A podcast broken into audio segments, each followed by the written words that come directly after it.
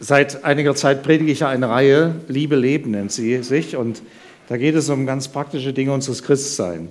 Und wir haben angefangen mit gesunder Kommunikation, sind über Dankbarkeit hin zur Vergebung gekommen. Und heute habe ich das wunderbare Thema Freude. Wenn ich euch so in die Gesichter schaue, merke ich, davon versteht ihr was. Also da lächeln so einige, einige gucken ganz erwartungsvoll. Ähm, und dann bin ich auf dieses Lied gekommen, Jesus meine Freude, diese Bachkantate. Ist nicht immer so unser Stil, den wir sonst ja Musik haben, dachte ich, das kann ich ergänzend bringen. Gott macht unser Leben reich, wenn wir es ihm gestatten. Und nun meine ich nicht auf dem Bankkonto, auch nicht im Aktienpaket, sondern ich meine in unserem Leben. Weil das Erstgenannte kann so schnell weg sein, das haben Menschen immer wieder erlebt. Wir bekommen von Gott eine mächtige, gewaltige Qualifikation, wertvolle Inhalte für unser Leben geschenkt. Und wir können gar nicht genug uns freuen darüber, was er uns gibt. Mir wird es immer wieder bewusst, wenn ich mit anderen Menschen rede, die diese Beziehung zu Gott nicht leben, weil sie es nicht erlebt haben, weil sie nicht mit Menschen in Kontakt kamen, die Christsein ganz praktisch gelebt haben, weil sie häufig nur ein falsches Bild vom Christsein vermittelt bekommen haben, das sich beschränkt auf irgendwelche kirchlichen Rituale oder auf irgendetwas, was eher der Kultur entspricht, aber nicht dem, was unseren Glauben ausmacht. Wir bekommen als Christen, jeder von uns, von Gott einen ganz bestimmten Platz zugewiesen in unserem Leben. Der kann sich auch ändern. Es kann passieren, dass du in eine Berufung hineinkommst, die die dich sehr stark herausfordert. Aber du kannst gewiss sein, Gott ist dabei. Niemand braucht Minderwertigkeitskomplexe haben, weil er vielleicht nicht das ist, was der andere ist. Weil er nicht den Dienst tut, den der andere tut. Weil er das nicht kann, was der andere so toll kann. Wenn ich die Musik immer sehe, ich wäre immer neidisch. Ich würde so gerne mal einen guten Blues auf der Gitarre spielen können. Ich kann es nicht. Ich habe es probiert, aber mein Üben hat nicht gereicht. Das ist nicht meine Gabe. Dafür darf ich hier vorne stehen und euch etwas sagen vom Evangelium. Das ist ja noch viel besser. Also, nein, was ihr macht, ist toll. Dankeschön. Ich erlebe, dass gerade junge Menschen, junge Christen häufig angefochten werden, dass das Christsein mies und matig gemacht wird, als wäre es etwas völlig Veraltetes. Letztlich ist es das Aktuellste, was es gibt auf dieser Welt. Und wir dürfen wissen, Gott ist mit uns unterwegs und er möchte, dass in unserem Leben was los ist. Bei Gott erleben wir nicht, dass wir eine lahme Ende sind, sondern dass wir eine lebendige Persönlichkeit sind, die nach vorne geht, selbst wenn wir durch Tiefen hindurchgehen. Mein Leben ist getragen von der Gegenwart Gottes.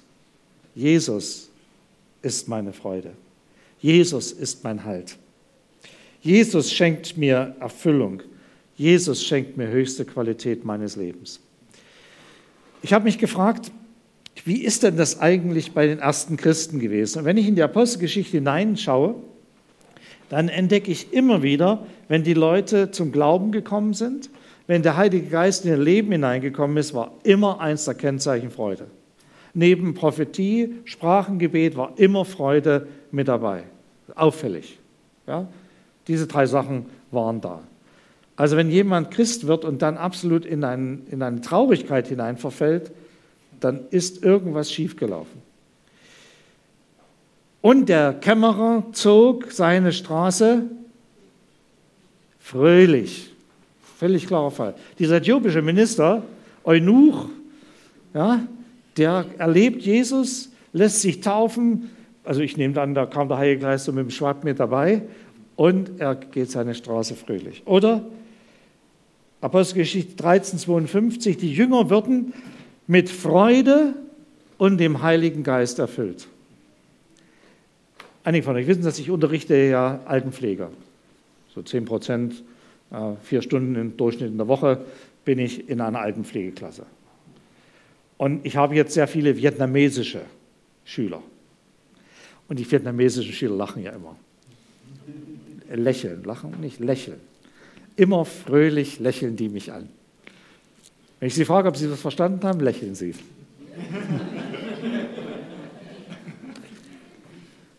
Und eines ist mir aufgefallen, der lächelte nicht nur, der freute sich. Und als ich dann von meinem Christsein erzählte, meldete er sich und sagte, ich bin Christ. Man hat es gemerkt, da war ein Unterschied. Da war diese unwahrscheinlich starke Freude in seinem Leben, dieser Grundton, der in sein Leben hineingekommen ist. Und deswegen kann Paulus im Römerbrief schreiben, Römer 14, Vers 17, denn das Reich Gottes, jetzt nehme ich die Luther-Übersetzung, das Reich Gottes ist nicht Essen und Trinken, sondern Gerechtigkeit und Friede und Freude im Heiligen Geist. Das ist ein starkes Wort. Also an diesem Wort bin ich hängen geblieben.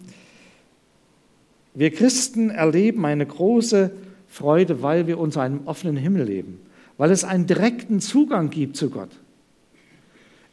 Ich kenne auch Phasen in meinem Leben, da ist das wie, als würde das so, so ein Wolkenband dazwischen sein. Man sieht die Sonne nicht. Manchmal kann es sogar sehr dunkel sein, aber die Sonne ist da und ich bin auch da. Die Freude, dieser Grundton der Freude ist da, der Himmel ist offen. Auch wenn ich das mal nicht spüre, auch wenn ich mal selbst in einer Situation bin, wo es mir gar nicht so gut geht, ist dieser Grundton der Freude da. Und meine Erfahrung ist, dass häufig, wenn ich in solchen Tiefpunkten meines Lebens war, in Krisensituationen, dass die Gegenwart Gottes sich ausdrückte in einem so tiefen Frieden, der über jedes menschliche Verstehen hinausgeht, ob es in Trauer war oder an der Grenze zum Tod, immer wieder war dieser Frieden da und dieser Zuspruch Gottes, du bist mein geliebtes Kind. Und dann kam die Freude. Eine Freude, die aus dieser Gegenwart Gottes kommt. Es ist die Freude des Heiligen Geistes, der mich hineinnimmt in die Geheimnisse Gottes. Manches erahne ich nur, manches kann ich gar nicht, noch nicht logisch verstehen.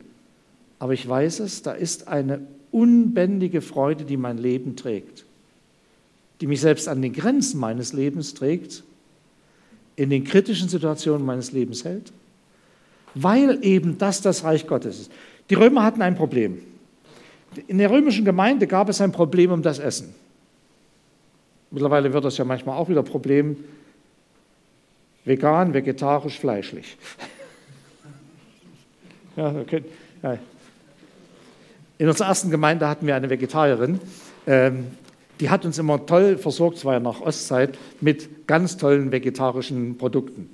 Sündhaft teuer, aber toll. Und die hat uns dann immer agitiert. Und das war mehr wie Evangelium schon. Ja? Du musst so leben. Die hatten ein ähnliches Problem, nämlich dass einige aus dem Judentum kamen und andere aus dem Heidentum. Und da ging es um die Frage, darf man denn jetzt das essen, was also nicht geschächtet ist? Darf man das essen, was die Heiden den Götzen geopfert haben. Und da sagt Paulus sehr klar, diese Äußerlichkeiten sind nicht unser Thema.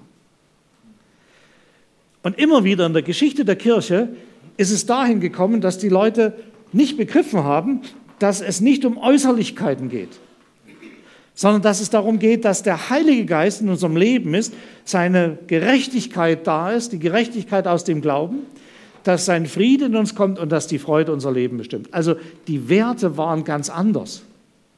Und wir haben häufig in der Geschichte erlebt, und auch wir als Menschen neigen dazu, dass wir bestimmte Regeln aufbauen und dann Äußerlichkeiten festmachen wollen, was Christsein bedeutet. An der Kultur, wie jemand lebt. Ich nenne das dann Kulturprotestantismus. Ja, also wo ja nur ich eine bestimmte Kultur habe, aber ja, sie haben den Anschein eines gottseligen Lebens, schreibt Luther, aber seine Kraft verleugnen sie. Wir erkennen unser Christsein an einer Kraft, die in unser Leben hineingekommen ist. In aller Schwachheit wird diese Kraft mächtig, schreibt Paulus. Und ein Kennzeichen davon ist diese unbändige Freude, die in unserem Leben ist.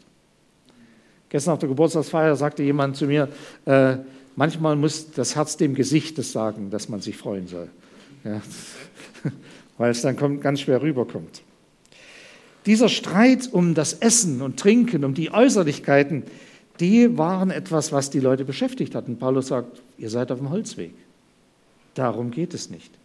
Weil wenn das Innere klar ist, wenn Gottes Geist in uns lebt, dann wird er uns in alle Wahrheit leiten, sagt Jesus.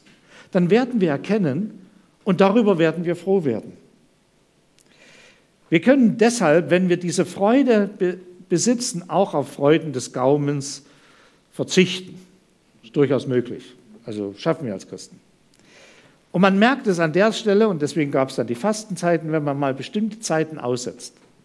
Fleisch, auf Alkohol, auf was weiß ich nicht. Das war so für die ersten Christen schon wichtig. Aber diese menschliche Freude ist das nicht, sondern es ist die Freude, die durchträgt, selbst wenn die Wechselfälle des Lebens mich hineinführen in große Schwierigkeiten. Selbst da ist diese Freude da. Dieses Geborgensein in Gott. Ansonsten gehen wir in unserem Leben mit einem mürrischen, finsteren, lustlosen Herzen durch die Welt. Es muss also etwas in unserem Inneren passieren. Das heißt, unser Herz, unser Zentrum, die, wenn die Bibel von Herz spricht, meint sie die innere Motivation unseres Lebens, diese muss unter die Herrschaft des Heiligen Geistes kommen. In unser Leben hinein brauchen wir den Heiligen Geist. Und immer wieder, wenn ich mal so eine Phase habe, wo ich so nicht so gut drauf bin, ich sag's mal so, wo ich mich geärgert habe irgendjemand oder irgendwas, was leider bei mir im Älterwerden häufiger vorkommt, das das ist schon sehr ärgerlich. Ja? Dass man, wenn man älter wird, so ein bisschen mürrischer manchmal werden kann. Dann bitte ich den Heiligen Geist in mein Herz zu kommen, mein Denken zu kommen, mich wieder klar sehen zu lassen. Weil das ist ja unser Handicap in Deutschland. Hier laufen eine Menge Menschen rum. Wenn du denen ins Gesicht guckst, denkst du, wo kommen denn die her?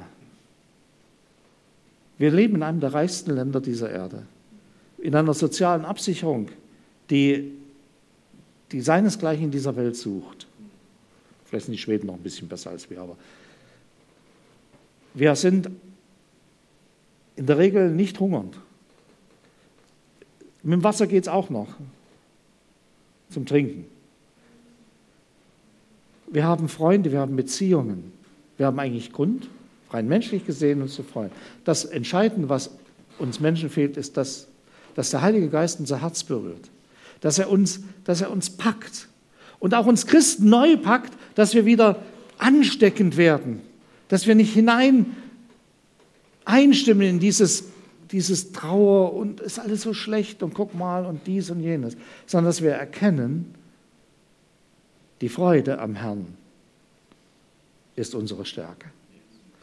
In uns kann etwas aufbringen. Und ich, Schwestern und Brüder, ich wünsche mir so sehr, und das wünsche ich mir für mich und für uns, dass wir als Christen wieder Leute sind, die wirklich die gute Nachricht, das Evangelium verkündigen. Dass wir Menschen hineinnehmen in diese Freude, dass es uns gelingt. Gerechtigkeit, Friede, Freude sind das Lebenselixier der Gemeinde Jesu. Wenn das nicht zum Ausdruck kommt, dann ist irgendetwas schiefgelaufen. Dann ist irgendetwas, was fehlt. Dann ist nicht da die Atmosphäre, in der man Mensch sein kann. Manchmal wird man ja als Pastor auch in andere Gemeinden eingeladen, um Gottesdienst zu halten. Und es ist für mich immer schön, wenn ich dort bin, weiß ich, was ich an euch habe. Geschwister. Das genieße ich dann wieder zurückzukommen, nach Hause zu kommen. Du kommst in eine Gemeinde und du denkst, oh, Kühlschrank höchste Kältegradstufe. Äh, bitte, ich will nicht über andere Gemeinden schlecht reden, verstehe das nicht falsch, aber da ist alles richtig. Da wird das Wort ernst genommen, da funktioniert das Programm, es ist alles, eigentlich alles richtig. Und doch, es fehlt etwas. Und das selbst in charismatischen Gemeinden, die pfingstlich charismatisch geprägt sind wo die Freude möglich ist, wo ich Mensch sein kann. Das ist das, was Jesus gebracht hat mit seinem Evangelium. Gott sagt Ja zu dir. Gott lädt dich ein, mit ihm zu leben. Gott möchte, dass du in einer Freiheit, in einer Leichtigkeit, vielleicht sogar ein Stück Unbekümmertheit ihm vertraust und mit ihm lebst. Das ist schon etwas Tolles. Nun hört ihr mir alle zu, wie kostbar das Miteinander ist und es ist ja auch toll und ihr stimmt ja bestimmt auch alle zu hoffe ich zumindest. Aber warum leben wir das manchmal nicht? Was ist das, dass wir solche Schwierigkeiten haben zur Freude? Und ich habe entdeckt, ihr merkt, ich hänge noch mal an meinem letzten Sonntag ein bisschen dran, an dem Predigt über Vergebung, dass häufig ein Grund in der Gemeinde ist Unversöhnlichkeit. Einmal, die ich bei mir selbst habe, dass ich nicht Vergebung von Gott erlebt habe. Vergebung, die so nötig ist. Wir brauchen Vergebung. Und häufig erlebe ich auch, dass Menschen nicht bereit sind, dann sich selbst zu vergeben, obwohl Gott ihnen schon vergeben hat. Glauben sie es nicht. Dass die Schuld bezahlt ist, dass das vorbei ist, dass ich nicht mehr dafür büßen muss, für den Bockmist, den ich fabriziert habe, sondern dass ich frei sein kann, sich neu starten kann. Aber ich habe doch wieder gesündigt. Hör zu, nimm deine Schuld, nimm das Paket, nimm das, was du getan hast und trage es doch endlich zum Kreuz. Hör auf damit, darüber zu meditieren und dich damit zu beschäftigen. Trage es zum Kreuz, lass dir vergeben und vergib dir auch selbst. Das ist eine Grundlage. Und das Zweite ist die Beziehungsebene, die wir untereinander haben, dass wir einander schwer vergeben können. Die Vergebung von mir zum anderen hin. Ich sage euch das nicht als einer, der das schon in jedem Fall schafft, sondern als einer, der da genauso studiert wie ihr. Ich hoffe, dass ich jetzt schon im dritten Semester bin von den Zehnen. Aber es gibt manchmal so Rückfälle. Und hat mir irgendeiner was getan. Der hat es vielleicht gar nicht böse gemeint. Dem ist einfach was rausgerutscht. Und ich schlafe eine halbe Nacht nicht das, das geht rum und, mm, und wie konnte der nur und was hat er da gemacht und wie. Grundlage der Freude ist, dass wir dem Reich Gottes Raum geben in unserem Leben. Und dazu gehört ganz entscheidend, dass wir andere loslassen und ihnen vergeben. Nochmal Rückgriff auf den letzten Sonntag. Es steht so viel auf dem Spiel. Es steht auf dem Spiel, dass wir die Revolution der Liebe Gottes in unserer Zeit leben und hineintragen dass wir unserer Berufung gerecht werden als Kirche Jesu Christi. Dass ich als Person hineinfinde in das, was Gott mit mir vorhat. Dass er mit mir weitergehen kann. Von daher, lass es zu, dass der Heilige Geist dich neu anspricht. Toll, wenn wir manchmal solche Eindrücke haben, dass was vor unserem Herzen ist. Ja? Und Gott das manchmal wegräumen muss, nur Lobpreis, wie er das gesagt hat. Lass Gott den sein, der aufräumt. Denn das Reich Gottes ist nicht Essen und Trinken, nicht Äußerlichkeit, sondern ist Gerechtigkeit und Frieden und Freude im Heiligen Geist. Und deswegen, ähm, weil das auch hier wieder drei sind, die hat also Freude hat zwei Geschwister, Gerechtigkeit und Frieden, ja, kann Paulus in Philippa 4, Vers 4 sagen, freut euch in dem Herrn, er befiehlt es, in einem doppelten Befehl, Freut euch in dem Herrn alle Wege und abermals sage ich euch, freut euch, der Herr ist nahe. Paulus, du befiehlst uns Freude und das im Doppelpack. Schon ganz schön straff. Aber es ist nicht eine Freude, die sich freut daran, dass man Erfolg hat. Auch nicht daran, dass ein Wunder geschieht oder vom Befreiungsdienst her oder an Gemeindewachstum oder an irgendwelchen Äußerlichkeiten, sondern es ist eine Freude, die darin besteht, dass ich in einer Beziehung zum Herrn leben kann. Die Gemeinschaft mit Gott in Jesus Christus und dem Heiligen Geist, das ist die Quelle und der Grund unserer Freude. Das ist etwas, was, egal was passiert, was bleiben kann. Ich habe mal eine andere Übersetzung genommen. Freut euch in Gemeinschaft mit dem Herrn. Ich sage es noch einmal, freut euch. Karl-Heinz van Heiden hat das übersetzt. Und wenn Luther betont, der Herr ist nah, meint er da zwei Bereiche. So würde ich es mal auslegen. Einmal, du kannst jederzeit in der Gegenwart Gottes sein. Es ist dir jederzeit möglich, mit Gott zu kommunizieren. Und auf der anderen Seite ist auch das Kommen des Herrn nahe. Wir Christen warten auf die Wiederkunft Jesu. Wir bekennen das im Glaubensbekenntnis und wir glauben das auch. 14 Mal lesen wir im Philipperbrief von der Freude. Das knallt voll durch. Ja? Und wenn man dann überlegt, der Paulus sitzt also da in seiner Villa mit zwei Sklaven, die ihn bedienen. Einer fächelt die Luft zu und einer. Ja? Und da kommen so aus den Gemeinden die Erfolgsmeldungen und er freut sich. Und dann sagt er, freut euch. Nee, Quatsch. Der sitzt im Gefängnis und schreibt diesen Brief in, im Gefängnis an die Philipper. Dem geht es gar nicht so gut. Klar, er war römischer Staatsbürger, hatte schon ein paar Privilegien, aber da war unser Knast von heute ein Sanatorium gegen das, was er damals erleben musste. Wenn da nicht die Gemeinde gewesen wäre, die ihn versorgt hätte, wäre er verhungert. Das muss man einfach wissen. Da ist also eine Freude, die nicht eine fromme Stimmung ist, die man nicht künstlich erzeugen kann, die kein psychologischer Trick ist, die auch nicht irgend so eine Art ist, die ich mir menschlich herbeizaubern kann, sondern es ist eine Freude, die aus der Begegnung mit Jesus kommt.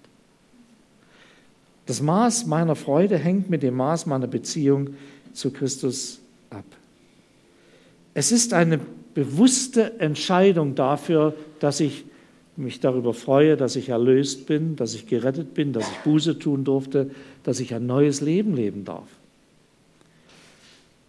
Ich bin nun lange im Glauben unterwegs und es wird alles so selbstverständlich. Ich weiß nicht, wie es euch geht, aber manches wird so selbstverständlich. Und erst wenn man wieder mit anderen Menschen zu tun bekommt, die diese, diese Befreiung Gottes nicht erlebt haben, wird einem bewusst, was man für einen Schatz hat. Die ehemalige Kirchenpräsidentin Frau Dr. Käsemann, Käsmann ist nur durch die rote Ampel, die sie überfahren hat, im, mit Rotwein im Blut, ist sie berühmt geworden.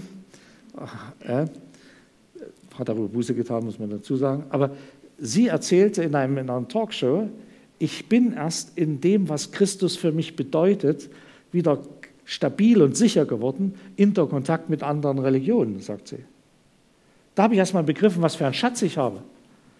Welche eine Freude in dem Glauben ist, hat sie in diesem bezeugt, in diesem Fernsehinterview. Fand ich toll. Freude ist dieser Ausdruck einer inwendigen Freiheit. Das kannte Paulus. Weg von der Gesetzlichkeit, weg von der theologischen Rechthaberei, weg von der Selbstgerechtigkeit und Lieblosigkeit, sondern hin zu einer Freude, die dem anderen Raum zum Leben lässt, weil ich selber diesen Raum der Freiheit in Christus gefunden habe. Und Freude macht stark, alle Zeit.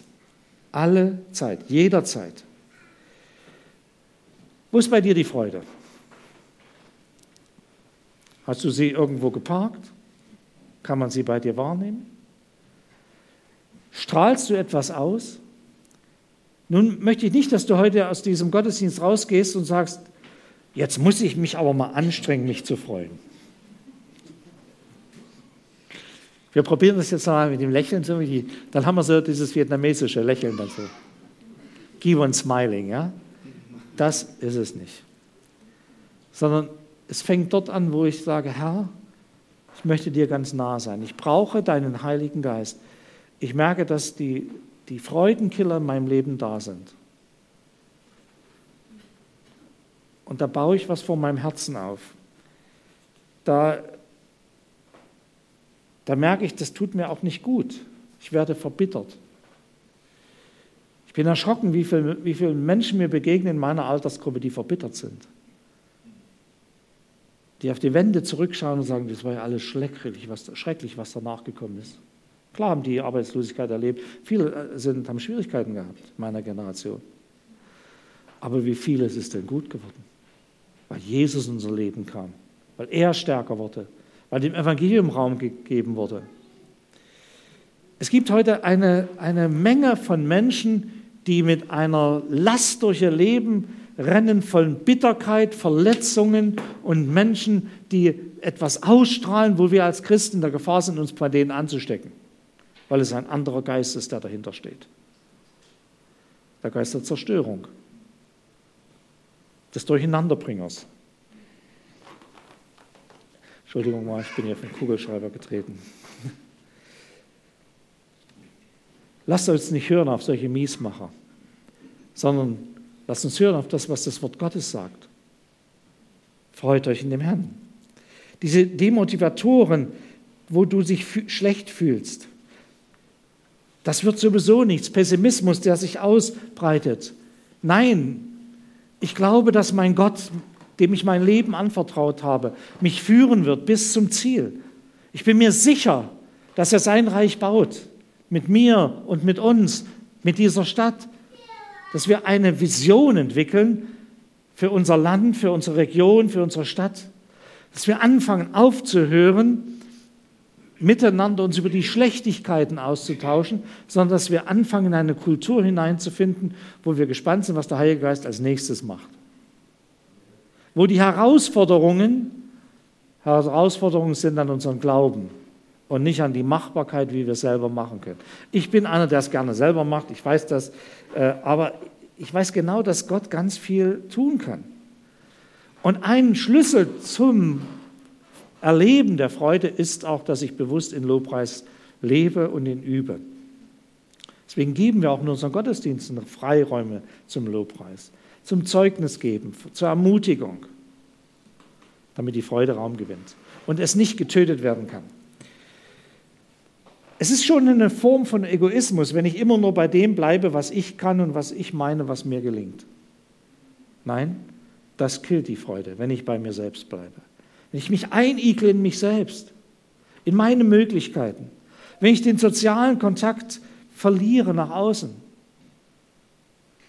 das ist eine der besten Spielarten des Gegners Gottes.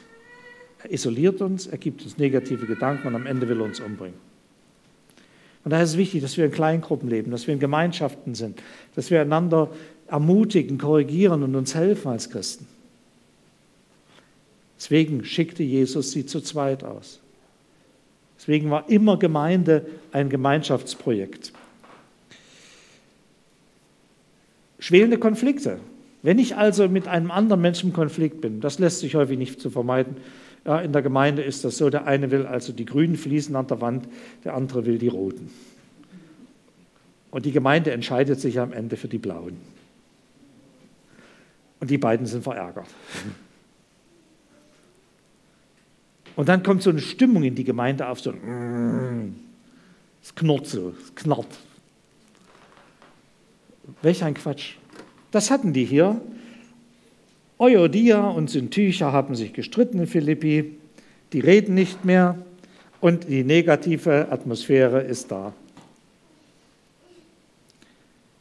Bitte nicht konfliktscheu sein, aber Konflikte ordentlich behandeln austragen, entscheiden, zu dem Ganzen ein Ja finden und dann vorbei damit. Und manchmal wächst die Liebe auch mit der Entfernung. Es gibt manchmal Menschen, mit denen kannst du nicht so in einer äh, engsten Beziehung leben. Also wir wünschen uns das alle. Aber es gibt Situationen, die hatten die Apostel auch. Da ging der Barnabas seinen Weg und der Paulus seinen Weg. Die mussten mal eine Zeit lang auf Distanz gehen. Und dann trafen sie sich mit Freude wieder und erzählten, was Gott ihnen beiden geschenkt hatte. Und sie redeten von dem Konflikt um den jungen Markus nicht mehr. Der war die Ursache. Das war kein Thema mehr, sondern sie tauschten sich aus über die Größe Gottes und sie arbeiten wieder zusammen. Es gibt solche Phasen, wo man mit jemandem auch mal nicht kann. Das ist nicht schlimm. Aber unser Harmoniebedürfnis steht ihm manchmal entgegen. Macht euch keine Sorge, sagt Jesus so häufig. Sorge ist ebenfalls ein solcher Killer von Freude. Was, was baut die Freude auf? Ja, die Gegenwart Gottes. Suche die Gegenwart Gottes. Wenn du merkst, die Stimmung geht in den Negativbereich, geh in die Gegenwart Gottes. Frage den Heiligen Geist, was ist denn eigentlich mit mir los? Und sei jemand, der auch an der Stelle auf andere durchaus hört. Wir leben als Christen in einem Jüngerschaftsprozess. Die Beziehung zu Jesus ist ganz wichtig, denn unsere Herzenshärte, die wir von der Schuld, die in unser Leben gekommen ist, die soll zur Herzensfreundlichkeit, zur Herzlichkeit werden. Und wir müssen auch darauf achten, dass, dass wirklich die Freude auch eine Herzensmedizin ist.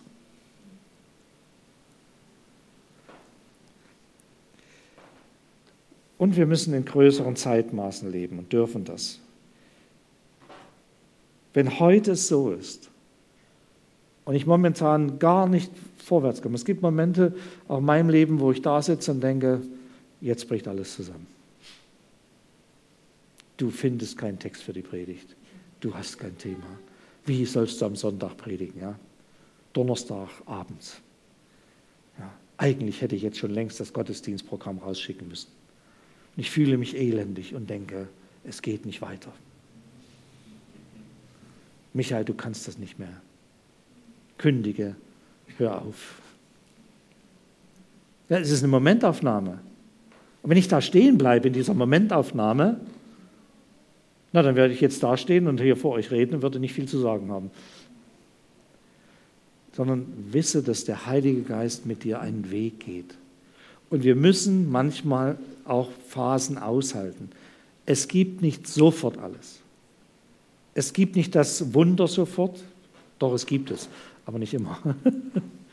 Es gibt manchmal einfach Dinge, wo wir hindurchgehen müssen, bis Gott uns das Kapitel, die Lektion gelehrt, gelehrt hat. Und dann auf einmal, tschack, ist es da. Und meistens habe ich dann Freitagabends die Predigt und bin so begeistert davon, dass es mir Spaß macht, hier vorne zu stehen und zu predigen. Versteht ihr? Also ein bisschen perspektivisch leben. Zu wissen, Gott kommt zum Zug.